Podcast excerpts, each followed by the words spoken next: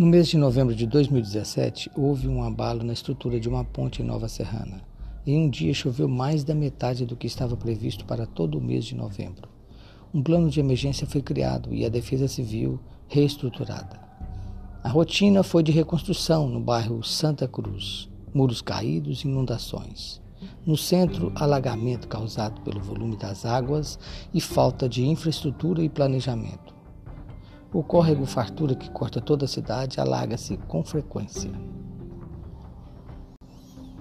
No dia 11 de dezembro de 2018, foram lançados em Brasília os seis manuais sobre gestão de risco de desastres do projeto GIDS, do Centro Nacional de Monitoramento e Alerta de Desastres Naturais, CEMADEM.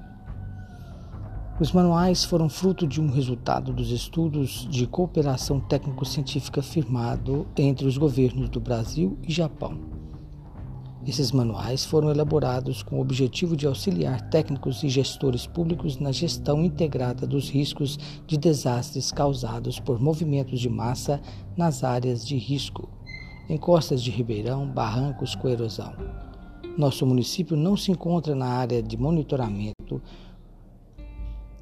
Portanto, com apenas o uso de um simples pluviômetro, que é um importante instrumento para medir a chuva, já evitaríamos possíveis alagamentos e deslizamentos.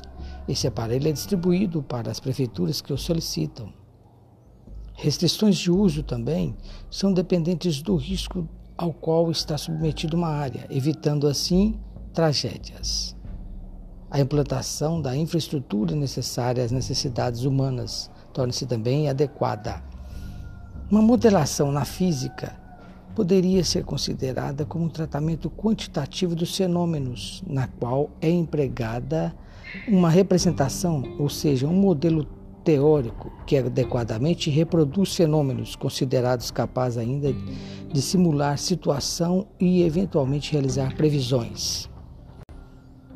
Embora a engenharia ambiental possua diversas áreas de atuação, ainda não se incorpora adequadamente à questão dos desastres naturais. Assim, para a prevenção de desastres naturais, torna-se necessária a compreensão e a explicação de sua gênese a partir dos fenômenos a eles relacionados, tornando desta forma possível a realização de previsões e a adoção de medidas científicas para seu enfrentamento